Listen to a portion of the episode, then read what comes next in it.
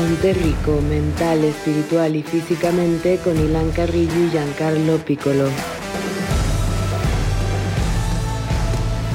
Hola a todos, bienvenidos a Ponte Rico. El día de hoy tenemos una invitada especial que nos ayudará a ponernos ricos espiritualmente. Ella es instructora de yoga, profesora de autoconocimiento y meditación en la Universidad Centro y fundadora de Oma Yoga, empresa dedicada a dar clases y talleres de meditación, autoconocimiento y yoga para corporativos, centros penitenciarios y ONGs. Comenzó hace 11 años su camino espiritual a través de la meditación zen y el yoga, y actualmente está cursando una maestría en psicoterapia individual y de pareja. Este viaje de aprendizaje y autoconocimiento la llevó a enseñar y compartir todo lo que ha descubierto y aprendido. A través de las prácticas de Hatha y Ashtanga Yoga, que lleva enseñando durante más de siete años, y con un especial interés en la espiritualidad oriental, ayuda a las personas a descubrir su propio viaje y encontrar su lado espiritual. Así que acompáñenos y démosle una fuerte bienvenida a María José González Alonso, que aparte de todo, tiene el gran honor de ser mi novia. Bienvenida.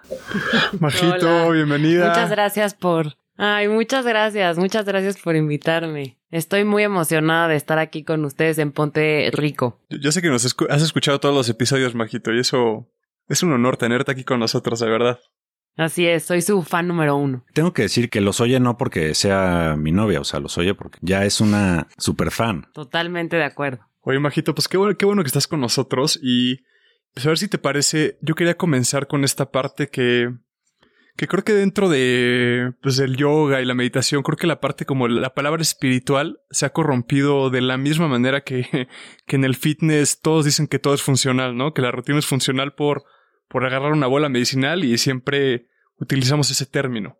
Entonces quería que tú nos guiaras comenzando por ahí. O sea, ¿qué es la espiritualidad para ti? La espiritualidad, qué buena pregunta, Jan. La espiritualidad siento que tiene mucho que ver como con esta mirada hacia adentro o sea, como con llevar tu atención hacia ti. Normalmente en nuestra cultura siempre estamos mirando hacia afuera, ¿no? Desde nuestros éxitos laborales, ¿no? Eh, si tenemos pareja, si tenemos dinero, si viajamos, si somos reconocidos, como que nuestra atención siempre va hacia afuera. Entonces, para mí la espiritualidad o lo que ahora conocemos como el mindfulness, ¿no? Que es un término que se ha puesto como mucho de moda en Occidente, es como esta mirada hacia adentro, como llevar tu tu atención hacia ti mismo y tiene mucho que ver con un principio muy sencillo que es estar atento en el momento presente. Y como que es muy simple, pero nos cuesta mucho trabajo esa simplicidad, como que lo queremos hacer como muy atractivo o complejo porque no estamos acostumbrados a eso, a simplemente estar con lo que hay, ¿no? Entonces, concuerdo contigo en que sea como corrompido un poco o, o popularizado de una manera como muy superficial este tema de la espiritualidad y mucha gente como que tiene una percepción equivocada y la acabamos buscando como en cosas externas igual, o sea, volvemos a mirar hacia afuera buscando esta espiritualidad que tiene que ver con, con algo mucho más interior, ¿no? Y mucho más profundo.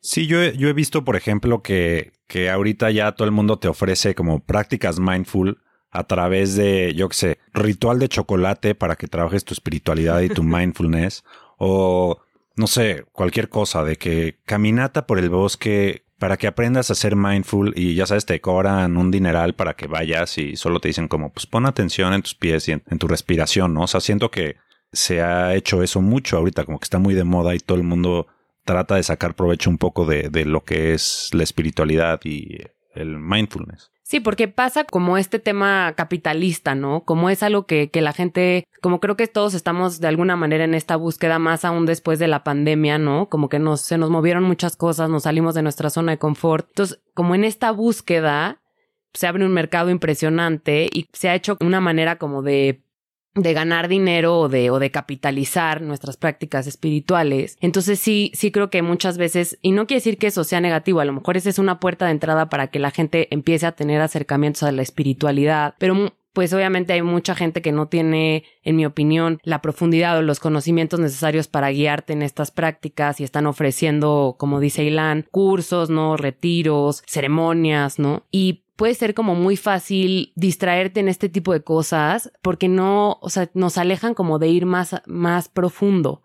de realmente como tener una práctica de autoconocimiento que nos ayude a atravesar momentos difíciles en nuestra vida y momentos también de disfrute, pero puedes perderte como en estas distracciones, ¿no? En a lo mejor no poder tener un contacto contigo mismo si no estás en un retiro en Tulum y como que entonces ahí es donde yo siento que, que luego no no desarrollas como estas herramientas internas porque necesitas como de un estímulo externo para poder calmarte o hacer una pausa en tu vida. O sea, ¿cuál podrías decir que es el verdadero objetivo de la espiritualidad?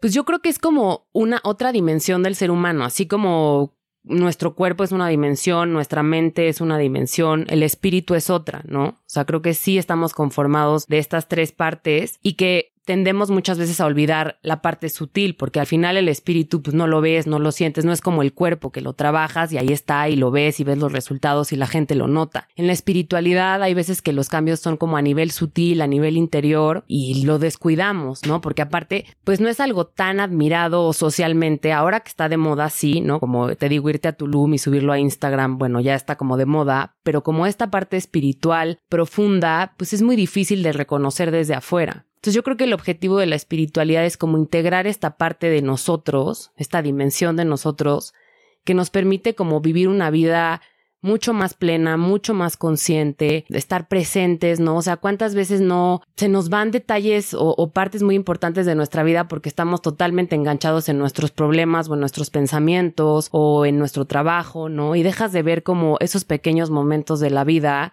que pues hacen de nuestra existencia algo muy, muy rico, como puede ser las cosas más simples, o sea, de verdad, disfrutar de un amanecer o disfrutar de una convivencia con las personas que queremos, ¿no? Y siempre estamos como muy distraídos en, en la parte material, en el día a día, en las presiones y dejamos de ver como estos momentos importantes que creo que de eso va la vida, o sea, de esas pequeñas situaciones en donde puedes tener como esta apertura, pues a lo que es existir, a lo que es vivir.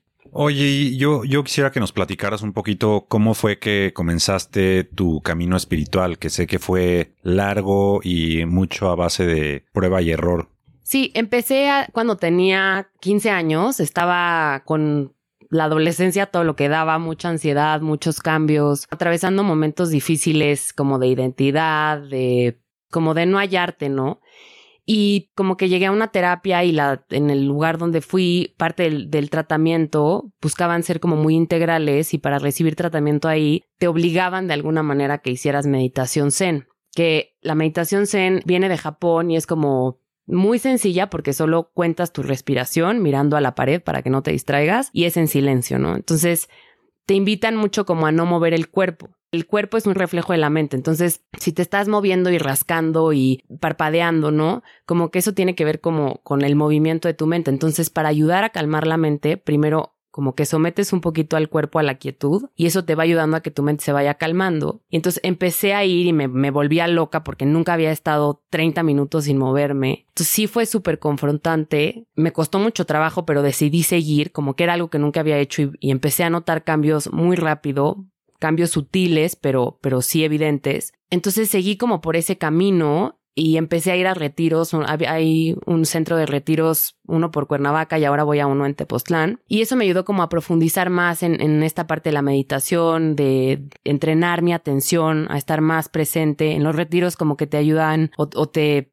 promueven mucho como que no haya distracciones. Entonces, si estás comiendo, comes en silencio y estás tratando de poner atención a cada bocado, a cada sabor, ¿no? Comer con conciencia o si limpias, porque tienes que limpiar a lo mejor tu espacio donde duermes, cómo hacerlo con conciencia, estoy tendiendo la cama, estoy barriendo o me estoy tomando un café. O sea, todo el tiempo estar presente en lo que estás haciendo. Y entonces así empecé y a partir como de los dos años que comencé a ir a mis retiros, un, un, señor un día me vio y yo era muy joven y me dijo, oye, te noto como sufriendo mucho con la postura. Estás muy joven y tienes la espalda muy débil y la cadera cerrada. Yo te recomiendo que hagas yoga porque te va a ayudar a tener como mejores retiros a nivel físico, ¿no? Entonces empecé a hacer yoga en un gimnasio y me acuerdo que, que empecé igual así a ver los cambios a nivel físico obviamente, pero también a nivel emocional. Me ayudaba muchísimo a bajar mi ansiedad. Notaba que mi estado de ánimo se transformaba antes de la clase a después de la clase, o sea, era otra persona. Y entonces igual empecé a profundizar como en centros de yoga, en estudios de yoga,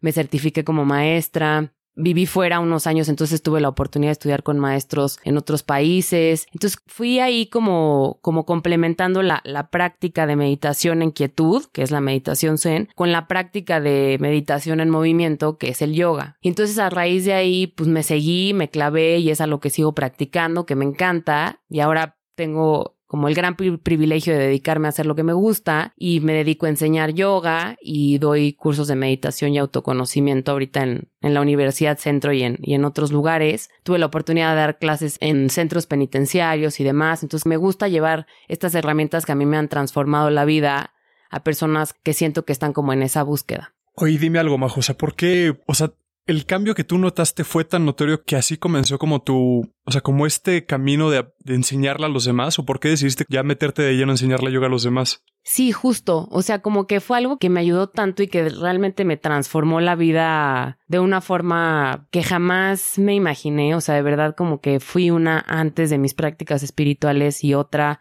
después. O sea, mi manera de vivir, mi manera de estar, mi manera de disfrutar, de hacer las cosas y demás, que dije, no, esto es algo que yo tengo que compartir con los demás. Y no sé si, si les pasa, pero luego tienes amigos que llegan como con alguna crisis o que están pasando por un mal momento y yo siempre estaba con que, ay, pues, ¿por qué no haces yoga hoy? ¿Por qué no vas a meditar? ¿no? Entonces dije, ¿por qué no me dedico a hacer esto que, que me gusta, que me llena y que siempre tengo ganas como de compartirlo, ¿no? Y entonces es ahí que decidí dedicarme a esto. Sí, la, verdad es que a mí se me hace algo, algo increíble que lo enseñes y quiero contar una pequeña anécdota de cómo fue que nos conocimos. Nos vimos en una fiesta y ella escuché que le dice a alguien más que viene llegando de un retiro de meditación. Entonces yo ya meditaba, pero tenía como muchas ganas de, de meterme pues mucho más de lleno en, en, el tema y nunca había ido a un retiro. Pues ya me, me, me acerqué y le pregunté como, oye, ¿cómo funciona eso? O sea, me gustaría platicar de eso, que, que me enseñes y, y, algún día me gustaría ir al, al retiro. Y pues bueno, obviamente se enamoró perdidamente de mí después de, después de esas preguntas. Y, pero, pero la verdad es que yo sí creo que a, a, partir de que empezamos a andar y todo y que me metió en el yoga, porque yo en mi vida había estirado nada, o sea, absolutamente nada, y, y al día de hoy me sigue costando muchísimo trabajo hacer yoga porque pues es algo que mi cuerpo no está acostumbrado, ¿no? Pero me ha cambiado, ¿no? El dolor de espalda baja que con el que yo vivía, pues ha prácticamente desaparecido y la práctica de la meditación me ha ayudado muchísimo. Yo ya lo practico mucho más y lo he hecho de una manera más profunda que me ayuda en el día a día y por eso pues yo te estoy muy agradecido. Pues me, me encantaría que nos metiéramos ahí, Majo, porque yo, pues tú sabes que yo soy súper aficionado al gimnasio y las pesas y, y la verdad es que yo sí tengo como esta práctica de estiramiento y he mejorado mucho, pero nunca he tomado una clase de yoga y pues me encantaría saber cuál es la diferencia entre nada más estirar y ya hacer una, una verdadera clase de yoga. Es una súper buena pregunta, Jan, porque justo, o sea, en esta parte de cómo empezamos hablando en el podcast de cómo se ha corrompido esta parte de la espiritualidad, creo que el yoga lo ha sufrido en particular porque se ha vuelto como este tema muy de gimnasio, o sea, muy de workout, muy de ejercicio. Y en esencia el yoga no es eso. Sí, obviamente involucra un trabajo corporal, ¿no? Y, te vas a fortalecer y vas a ser más flexible y vas a poder hacer cosas que implican destreza física y eso, bueno, es obviamente muy bueno y muy sano para el cuerpo, pero no es mucho más que eso, o sea, es como toda una doctrina una escuela que te invita como a ir profundo en ti mismo, si me explico. O sea, es como una meditación en movimiento y que si nos vamos a lo ortodoxo del yoga, las posturas son solo como un primer paso para que tú después puedas estar cómodo para sentarte a meditar. Entonces, si hay como una diferencia entre solamente estirar como un complemento al cuerpo, que obviamente es bueno, ¿no? Físicamente te va a traer beneficios en movilidad, en llegar a tener una mejor vejez en cuanto a tus extremidades, ¿no? En tus capacidades físicas y demás. Pero el, el tema del yoga no es solo un tema de eso, de, de, de físico, de, de, destreza. Tiene que ir, o sea, está acompañado de algo mucho más profundo. Yo tenía un, un maestro de yoga con el que me certifiqué que decía que subestimamos el poder sanador del yoga, ¿no? O sea, que tú vas a una clase de yoga y piensas que ya hiciste yoga, hiciste ejercicio, te moviste, sudaste, trabajaste, estiraste y demás, y ya te vas a tu casa, ¿no? Y a lo mejor duermes muy bien. Pero hay todo un trabajo como a nivel energético o a nivel más profundo, más sutil, donde el yoga como que trabaja que nosotros ni siquiera nos damos cuenta. Y esa es como la magia del yoga, que ni siquiera tienes que saber que te va a ayudar a ese nivel, ni siquiera tienes que estar pensando en eso, pero el yoga como que tiene esa, como esa fuerza sutil que trabaja sola, digamos, ¿no? Entonces, como que sí es importante esta diferencia. Qué padre que estiremos, qué padre que complementemos nuestros ejercicios con un cierre de, de moverte, de hacer torsiones, ¿no? De, de relajarte también. Pero el yoga es algo mucho más profundo. A ver, yo, yo tengo una, una duda. O sea, yo cuando hago yoga me, me, la paso, la verdad es que sufro. Ya empiezo a sudar y así como no, me está doliendo durísimo la pierna, la espalda, el hombro. O sea, ¿cómo, no entiendo cómo es la, el beneficio mental del yoga. O sea, no, no sé, o igual y yo estoy haciendo algo mal porque no puedo ni poner atención en mi respiración porque estoy haciendo algo que me está costando muchísimo trabajo. He estado presente y, sí te quejas bastante.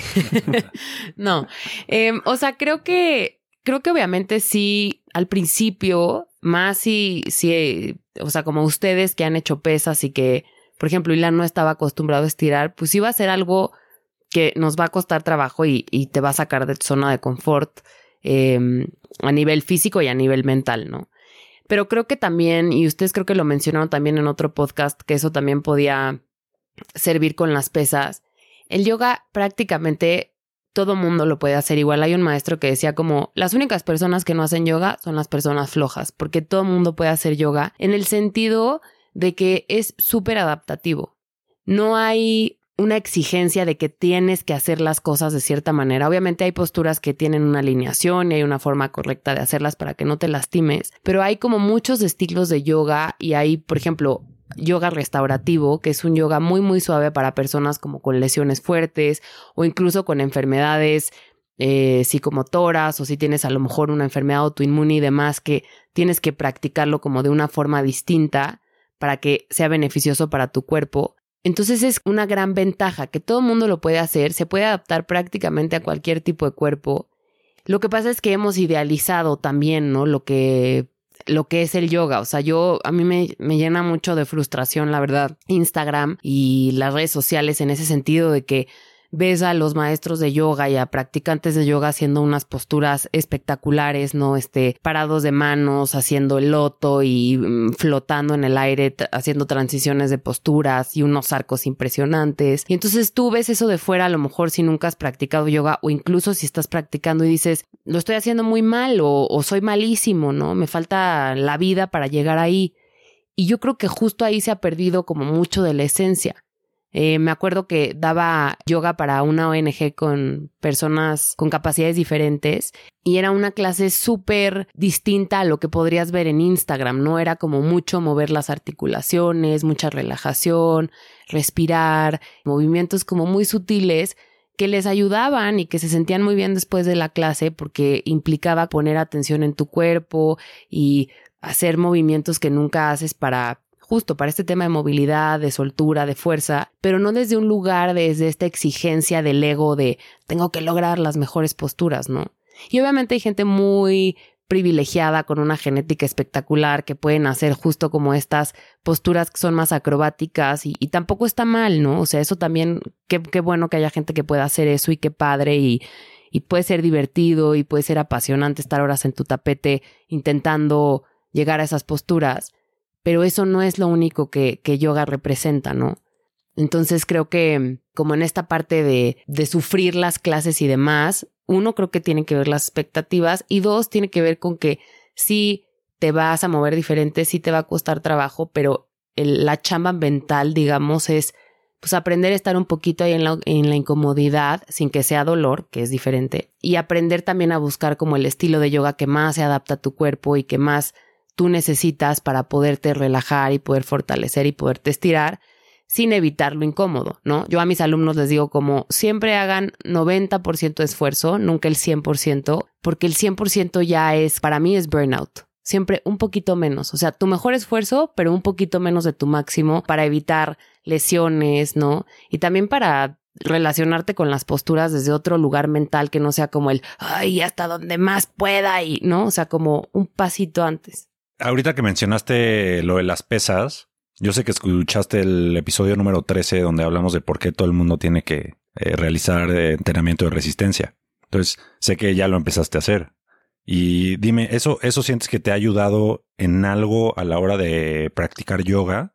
Sí, qué curioso que, que lo mencionas porque yo era súper, o sea, antes de, conocer a Ilan, era la más clavada de solamente hacer yoga, ¿no? O sea, solamente hacer yoga y puro yoga y puro yoga y puro yoga porque como les digo, me transformó la vida, me transformó el cuerpo y me encanta, ¿no? O sea, es algo que realmente disfruto y que, o sea, un día sin yoga y un día con yoga es una diferencia abismal en mi cabeza y en mi cuerpo. Pero después de como estar con Ilan y escuchar los podcasts, dije como, bueno, lo voy a probar para hacer algo diferente. Y a nivel físico, la verdad es que sí, pues sí, sí he notado que, que tu cuerpo entra en zonas de confort, y que, por ejemplo, un día Ilan me puso unos ejercicios para los brazos así que según yo iba a poder, pues porque en yoga trabajamos mucho la fuerza en brazos y demás, pero eran, eh, son músculos que para las posturas que yo practico en yoga, pues la verdad, al parecer no, no los movía mucho. Entonces me, me costó muchísimo trabajo. O sea, me di cuenta que en esa parte de los brazos, que creo que es el tríceps, no tengo nada de, de fuerza, o sea, como esta capacidad como para levantarme y así, me, cuesta trabajo, ¿no? Entonces, creo que que sí me ha ayudado como a complementar en la parte de fuerza y en la parte de resistencia eh, zonas de mi cuerpo, ¿no? Y el otro día, por ejemplo, logré hacer una postura que, que, no había podido hacer y se lo atribuyo a que he estado haciendo pecho con, con las pesas. Digo, hago pie poquito peso y demás, pero sí creo que es interesante como mover a tu cuerpo de, de sus lugares cómodos. Y sí, la verdad sí he visto diferencia en ese sentido, o sea, en, fuerza, en resistencia y en, y en notar que tu cuerpo pues se acostumbra y que es importante como de repente sí, sí moverlo del lugar, porque también eso pues es un, reto para la mente. Me, me, encanta lo que mencionas porque usualmente cuando llegan clientes conmigo como que quieren saber cuál es la mejor actividad para perder peso, ¿no? O la mejor actividad para subir de músculo. Y es muy cierto lo que mencionas, como que no hay una mejor que otra, como que todas tienen algo bueno que darte, o sea, todos tienen sus beneficios y hay mucha gente que hace muchas pesas, en mi caso, por ejemplo, que a lo mejor me beneficiaría muchísimo de entrar a una clase de yoga y está la, la, persona que solo hace yoga que se beneficiaría muchísimo de entrar a una clase de pesas, tal vez. ¿No? O sea, es, es, es muy padre lo que dices. Sí, totalmente. Y sabes que, Jan, en la parte mental, o sea, la parte de, de ser principiante en algo, híjole, cómo a veces nos, nos cuesta trabajo. O sea, por ejemplo, yo ya voy a una clase de yoga y pues no, no soy principiante y me siento como cómoda, ¿no? Y voy al gimnasio y hasta pena me da de que se, casi que se me cae la pesa y, no sé hacer bien el movimiento, ¿no? O sea, como esta parte de ser principiantes en cosas, siempre es un, un buen lugar para, pues desde trabajar la humildad, ¿no? Desde ver a tu cuerpo desde otros lugares, como, como decía Ilan cuando hace yoga, como su mente empieza de que ya me duele, ¿no? O sea, cómo, cómo reacciona tu mente a estos nuevos estímulos. Son buenas herramientas para autoconocerte. Es muy chistoso. Ya llevo unos cuantos años yo saltando la cuerda y la verdad es que salto bastante bien. Como que siempre se me acerca gente para decirme como, oye, pues qué, cómo le haces o cómo aprendiste. Y yo les digo, no, pues ya llevo un rato, pero ¿sabes qué? Tráete una cuerda y yo feliz de la vida nos ponemos y le damos y yo te enseño cómo saltar como yo. Y todos, yo creo que por pena, todos me dicen, no hay manera de que salte contigo. O sea, ya te ven como en un nivel y dicen, no hay manera y ya, o sea, no, no traen esta mentalidad de principiante que mencionas. Sí, totalmente de acuerdo. Nos da pánico ser principiantes.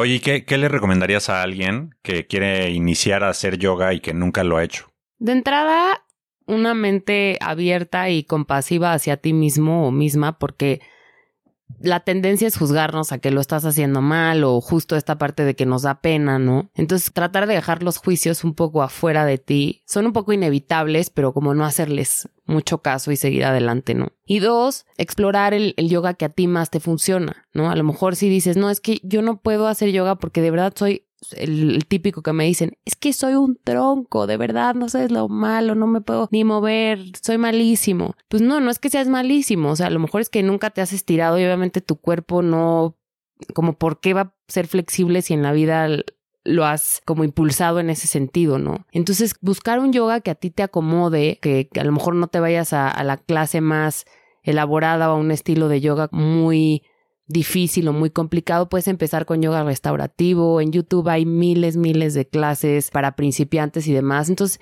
irle buscando lo que tu cuerpo necesita y lo que a ti te funciona y tratar de disfrutarlo, porque de verdad tu cuerpo es algo que sí te va a agradecer, como que es una inversión a largo plazo. Entonces, a lo mejor no ves el beneficio al principio porque queremos ver resultados en dos semanas, ¿no? A lo mejor sí te tardas en construir esa flexibilidad o esa fuerza o demás, pero en un mediano largo plazo de verdad te va a transformar el cuerpo, la mente, ¿no? A nivel emocional también vas a recibir muchísimo. Entonces, como buscar el, el que a ti te guste y, y no juzgarte, diría yo. Uy, ¿sabes qué pasa en el yoga? Creo que también pasa mucho en el ejercicio, que, que juzgamos solo los beneficios como físicos, ¿no? Como la manera en la que puedo hacer distintas poses o en el gimnasio cómo me veo físicamente, si ya tengo cuadritos y si puedo cargar 100 kilos en peso muerto, pero siento que a veces perdemos de vista todos los demás beneficios que nos da y lo dejamos de ver como algo para toda la vida. Creo que a veces lo vemos como algo que tiene un fin y que puedes ganar. Y no, al final creo que en el yoga y en el ejercicio tiene que ser una práctica para toda la vida y, que no puedes ganar, simplemente es algo que tienes que mantener el resto de tu vida. Sí, justamente, ¿no? Como que son caminos, no son metas y te van a acompañar probablemente y ojalá durante toda la vida, ¿no? Entonces no es, no es llegar a este lugar, sino es como seguirlo haciendo porque como dices es algo que te nutre en miles otros sentidos que a lo mejor sí llegas a resultados que quieres, a cargar ese peso o esa postura y eso es padre, es divertido, es motivante, pero en el fondo no lo haces únicamente por eso. Oye, y metiéndonos un poquito en el tema de la meditación, o sea, yo, yo te quería preguntar, o sea, ¿cuál es la finalidad de la meditación? O sea, o sea si una persona empieza a, a hacer meditación, cuál tiene que ser su objetivo o por qué la gente debería ser, debería hacerla.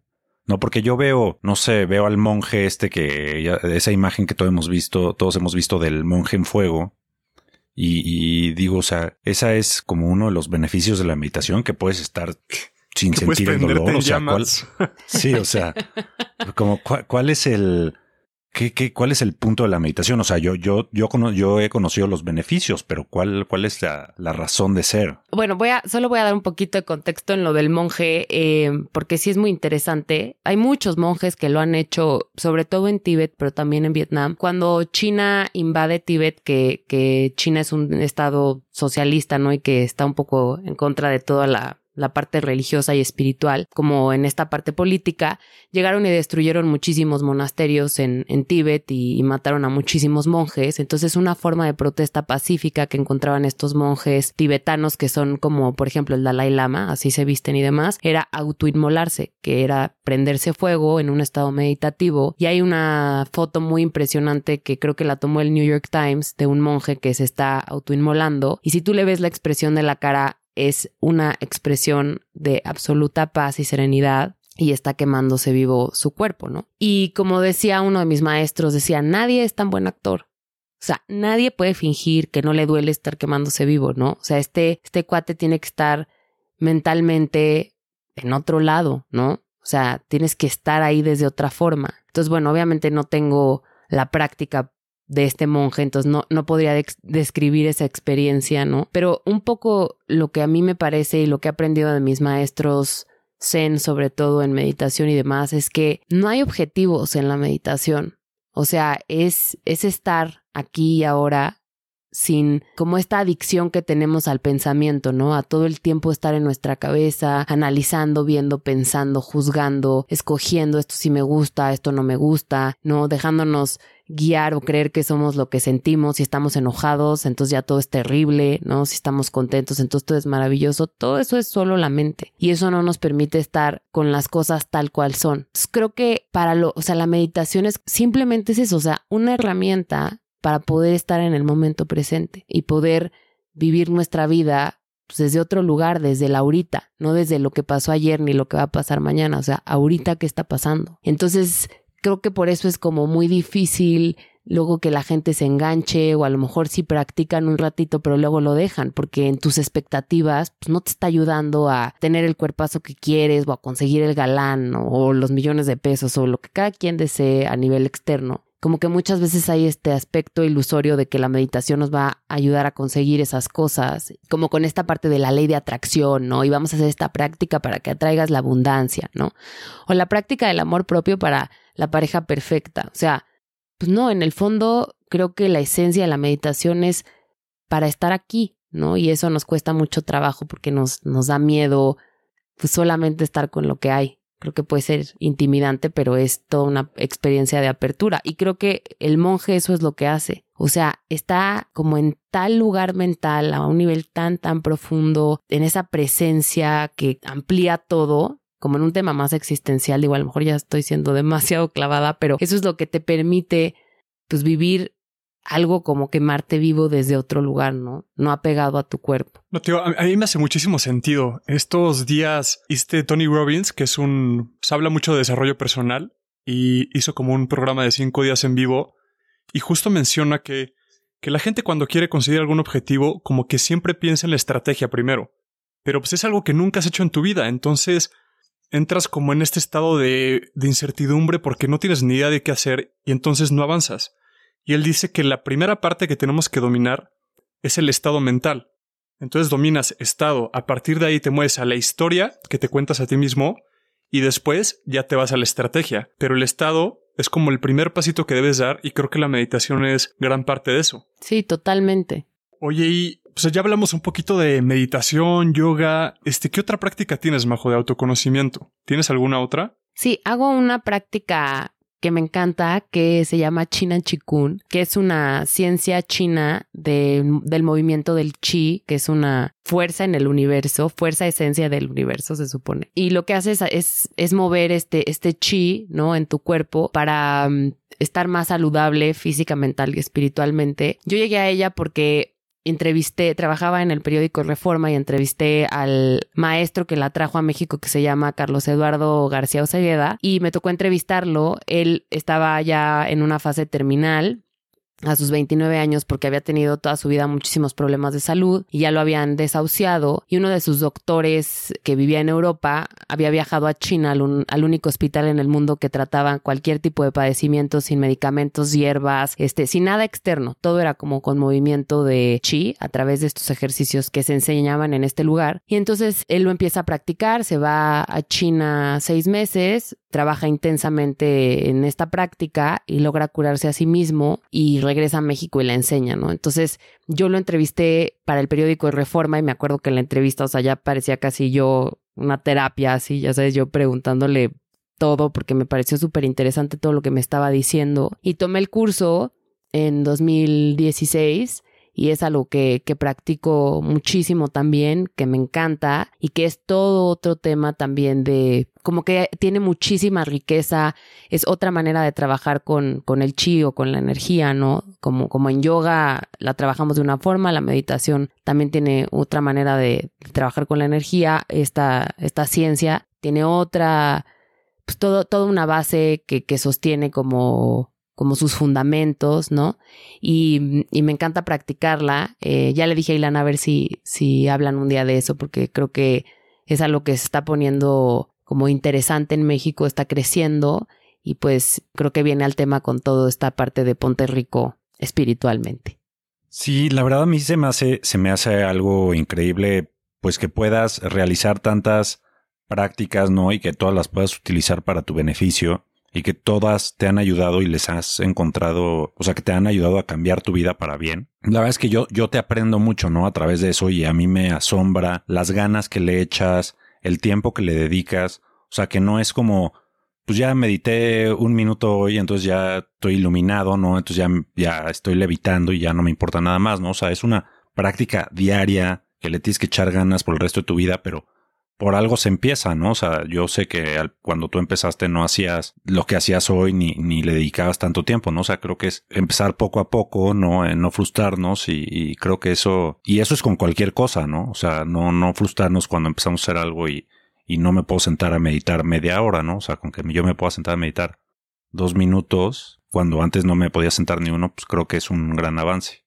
Sí, totalmente. Como que cuando empezamos, igual lo han mencionado ustedes en otros episodios de Ponte Rico y demás, ¿no? O sea, es, es un, o sea, una cosa es empezar, que ya diste el primer paso, pero todo ese podcast que hablaron que no es de motivación, es un poco como de disciplina, de, de constancia, de que hay días que no vas a tener ganas, pero que tú ya le encontraste ese valor más allá de las ganas o de la motivación y entonces llegas a tu respiración o a tu tapete como llegues, ¿no? O al gimnasio. Y lo haces como desde otro lado, no desde, desde el rush, ¿no? De cuando estás súper inspirado, porque va a haber momentos que no. Y creo que justo estas prácticas espirituales son como grandes herramientas para momentos muy difíciles. Yo ahorita les estaba compartiendo a mis alumnos en una de las clases que con todo el tema de la pandemia, por ejemplo, que la gente está viviendo duelo, estamos viviendo incertidumbre, ansiedad y demás, son herramientas que nos acompañan en el día a día para poder ir atravesando los momentos duros, difíciles, incómodos y, y hacerlo como de una mejor manera para nosotros. Y algo muy importante es que cuando estamos mejor nosotros, podemos ser más constructivos con la gente que queremos y eso es muy importante, ¿no? Como, como ser armónicos y, poder acompañar a la gente que nos importa, pues desde un lugar de paz y de, y de amor. Y eso empieza de adentro hacia afuera. Oye, pues Majito, regresando a, Tony Robbins, estaba escuchando una entrevista con él hace unos días también, y hay una frase que, que menciona que pues me, me, gustaría saber como desde tu punto de vista espiritual, ¿qué opinas? Sea, llega Tony Robbins y dice que actualmente estamos en una cultura hipnotizada por la debilidad. O sea, ¿qué se, se refiere un poco con esto? Como una cultura que le da más importancia a tener la razón, a encontrar la verdad. Que ya no importa si ya no importan los estudios científicos, ya no importa eso, simplemente importa como que mi punto de vista sea el más popular entre todos los demás, ¿no? una cultura como hipnotizada por las apariencias y al final pues es una cultura como débil, o sea que le da más importancia a temas de artistas, de, gente, de influencers, que a temas que tienen que ver realmente con, pues con, con los que nos va a ser como a impulsar hacia adelante. Entonces no sé desde tu punto de vista espiritual, ¿qué opinas de esta frase de Tony Robbins? Se me hace súper interesante porque justo como en el budismo dicen mucho que mm, siempre estamos huyendo del dolor, ¿no? Y del sufrimiento. O sea, siempre estamos huyendo o evitando la incomodidad, ¿no? No es que uno sea masoquista y vayas en busca del dolor, pero la vida, porque así es la vida, nos guste o no, trae experiencias increíbles, pero trae experiencias pues muy incómodas y a veces muy, muy dolorosas, ¿no? Y siempre queremos como salir corriendo y queremos como anestesiar ese dolor. Entonces creo que justo esta parte como de lo externo, ¿no? De lo que, de lo que dices de que todo es más las apariencias, ¿no? Todo es el disfrute, el hedonismo, que es lo reconocido, lo aplaudido, lo valorado, pues nos lleva a, a querer evitar como estas situaciones que no disfrutamos, ¿no? Y, y eso creo que nos hace débiles en el sentido de que nos, como si nos cortaran un, una patita eh, en la vida y entonces cuando llega una ola fuerte y te revuelca, pues no tenemos las herramientas como para atravesarlas. Nos cuesta mucho trabajo estar ahí. Más con estos outputs eh, sociales de, de, las redes sociales, por ejemplo, ¿no? Y parece que soy una hater de las redes sociales, pero sí creo que hay veces que existe esta comparación que estás viendo que a fulano le está yendo tan bien y que tal persona está en tal lugar y que tiene tantos seguidores y demás, que nos crean unas expectativas súper complicadas y súper difíciles y a veces irreales. Y entonces cuando nosotros no estamos viviendo eso y cuando a lo mejor estamos en un lugar muy incómodo, muy doloroso, no tenemos esas herramientas para afrontar las situaciones pues de una manera como más constructiva porque nadie nos ha enseñado, ¿no? Entonces creo que justo estas prácticas nos ayudan como a atravesar estos momentos a fortalecernos, porque esta debilidad habla de algo como interior, entonces esa fortaleza también tiene que venir de algo interior. Entonces creo que estoy de acuerdo con Tony Robbins en ese sentido y me parece súper interesante lo que, lo que mencionas.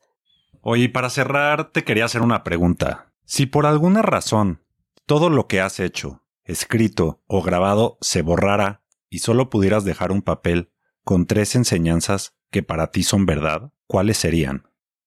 Ay, qué bonita pregunta, vegan. este, me gustó mucho. Creo que la primera sería eso, o sea, como aquí y ahora. O sea, vive tu vida aquí y ahora y eso te va como a llevar a vivir una vida pues mucho más plena, mucho más abierta y presente. Este, la segunda sería que, o sea, yo valoro mucho la libertad y creo que que la libertad no es, o sea, viene justo de adentro, o sea, viene justo de ser libres de, pues, de nuestros pensamientos, de nuestros propios juicios, de nuestras creencias, ¿no? Y entonces como busca esa libertad, lo que signifique para ti, ven, busca esa libertad que, que para mí es lo más importante. Y la tercera, hay un maestro budista que me encanta porque hace una comparación de que la vida es como un sueño, ¿no? Entonces que, que si tú estás soñando y de repente a lo mejor estás teniendo una pesadilla y en el sueño te das cuenta que estás soñando y estás teniendo una pesadilla, ¿por qué no cambiar tu sueño y decidir a lo mejor volar y divertirte y, y, transformarlo, ¿no? Entonces yo siempre la trato de aplicar a mi vida, de decir, ay, no te tomes esto tan en serio, es, esto es un sueño y va a acabar. Y si ahorita no la estás pasando tan bien, pues haz, trata de darte cuenta que esto a lo mejor es una pesadilla y pues vamos a hacerlo más divertido, vamos a hacerlo más disfrutable y tomármelo con más calma y, y más relajado el asunto. Entonces creo que esas tres. Oye, una, una última pregunta. Una última pregunta que, que se me ocurre que te hice cuando te conocí. O sea, si una persona se quiere meter un poquito más en este tema de la meditación, del budismo, del zen, ¿qué, qué libros le podrías recomendar? Son unos dos, tres libros que sientes que a ti te hayan ayudado. Eh, en particular de, Zen, que creo que es como un poco más mi experiencia, eh, a mí me gusta uno que se llama Mente Zen, Mente de Principiante, que como que habla mucho como de los principios del budismo zen, es una práctica muy sencilla y te, ahí te desglosa tal cual la técnica y, y como los fundamentos como más a profundidad. También hay otro que se llama Los tres pilares del zen, que igual es como muy práctico y muy fácil de leer a quien quiera como profundizar en zen. Y hay uno que a mí me encanta, que creo que este es como para alguien que, que le interese como el budismo, pero que esté pasando por alguna crisis o, algún momento como muy difícil, que se llama Cuando todo se derrumba, que justo es eso, o sea, en las crisis todo se nos derrumba y parece que no nos podemos agarrar de nada y entonces este libro te habla como de cómo atravesar esas crisis o esos momentos duros a través de una práctica budista. Entonces yo creo que esos tres son un buen acercamiento para, para iniciarse. Súper, súper. Gracias. Ah, pues Majo, antes, antes de irnos, solo reconocerte pues toda la labor que estás haciendo en Oma Yoga y compartiendo los videos y, y compartiéndonos este lado espiritual y creando de, de, cierta manera un movimiento donde la gente pueda encontrar este lado, como bien mencionas, es cuerpo, mente, espíritu y creo que actualmente nos hace falta mucho la parte del espíritu también. Así que pues gracias y gracias por estar aquí también. Muchísimas gracias a ustedes, estuve feliz, son los mejores hosts y muchas gracias. Pues Majo, ¿dónde, ¿dónde te podemos encontrar en redes sociales para la gente que te quiere seguir? Estoy en Instagram y en Facebook como arroba oma-yoga y si les puedo contestar dudas y demás, si quieren iniciar una práctica de meditación o de yoga o demás, encantada. Pues mil gracias de verdad por acompañarnos. Creo que pues yo aprendí mucho más. Yo aprendo mucho contigo y me, me, me encanta que pues la gente que nos escucha pueda, pueda aprender un poquito más de ti y de tus prácticas. Y pues gracias a todos por escucharnos. Ya saben que nos vemos la próxima semana. Nos pueden dar cinco estrellas en Spotify y en Apple Podcasts si es que les gusta. Si no, no importa, de todos modos, denos cinco estrellas. Compártanos con sus amigos y sus familiares. Pónganse ricos.